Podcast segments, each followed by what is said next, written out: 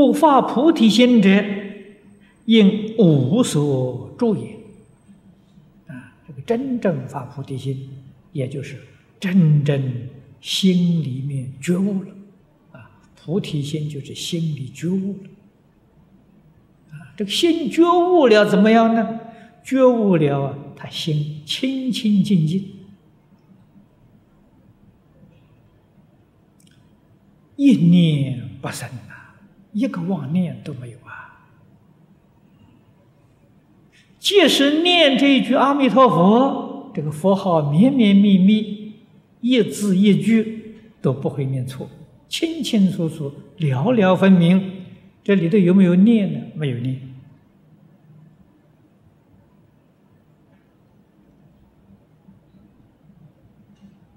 念阿弥陀佛的想阿弥陀佛怎么样呢？想阿弥陀佛还是个妄念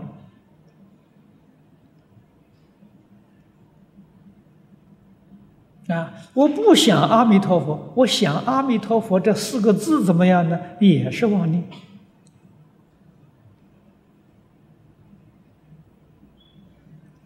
但是这个妄念呢，如果没有其他妄念，只有这一个妄念了。可以念到功夫成片，可以念到事业心不乱，不错了，能往生啊！那有别的妄念不能往生啊，但是啊，不能得理业心不乱。如果到理业心不乱呢？阿弥陀佛四个字清清楚楚、了了分明，里面既这个这个呃没有佛像的，也没有四个字的这个字的像。真的是应无所住，这四个字清清楚楚、明明白白，是而生其心，那样才能够念到理一心不乱。当然这个不是我们凡夫能做得到的。我们凡夫今天呢，就是着相念佛行，叫待业往生啊。那个不着相就不待业了。我们现在待业往生，为什么有人念佛还要观想佛像？原因呢，就是妄念除不掉。啊，念佛的时候妄念还是很多，杂念还是很多，啊，怎么办呢？观佛像，啊，念阿弥陀佛，想阿弥陀佛的像。啊因为你专心想阿弥陀佛的像啊，其他的杂念就没有了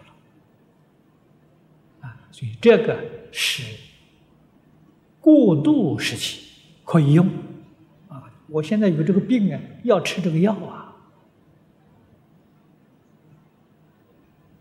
啊，我这个病没有了啊，药也就不要了啊。你比心里面很清净，没有杂念了，就不要做观了啊，不要再想佛像。如果心里面有杂念，可以，可以用这个方法帮助。这个是一段的事情，啊，不是永远是这样的。诸位一定要记住，啊，一定要晓得。那么初学的人，杂念昏沉，决定免不了。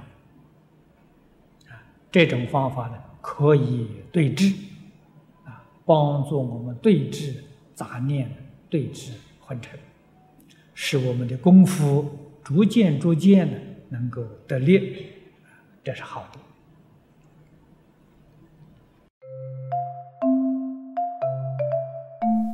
如果喜欢我们的影片，欢迎订阅频道，开启小铃铛，也可以扫上方的 Q R code，就能收到最新影片通知哦。